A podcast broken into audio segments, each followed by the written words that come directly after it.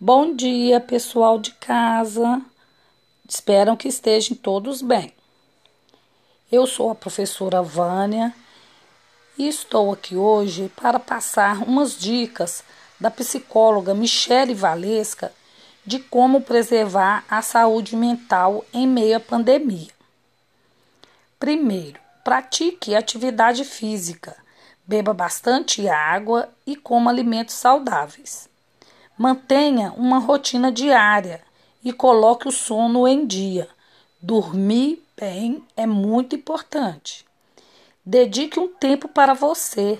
É muito importante fazer o que se gosta. Estar bem com você mesmo.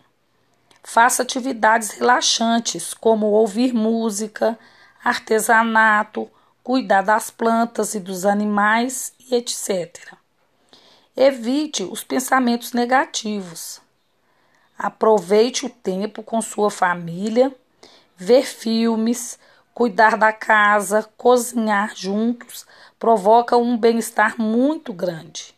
E lembre-se, o isolamento social não é prisão, ele vai acabar é importante para manter você e sua família.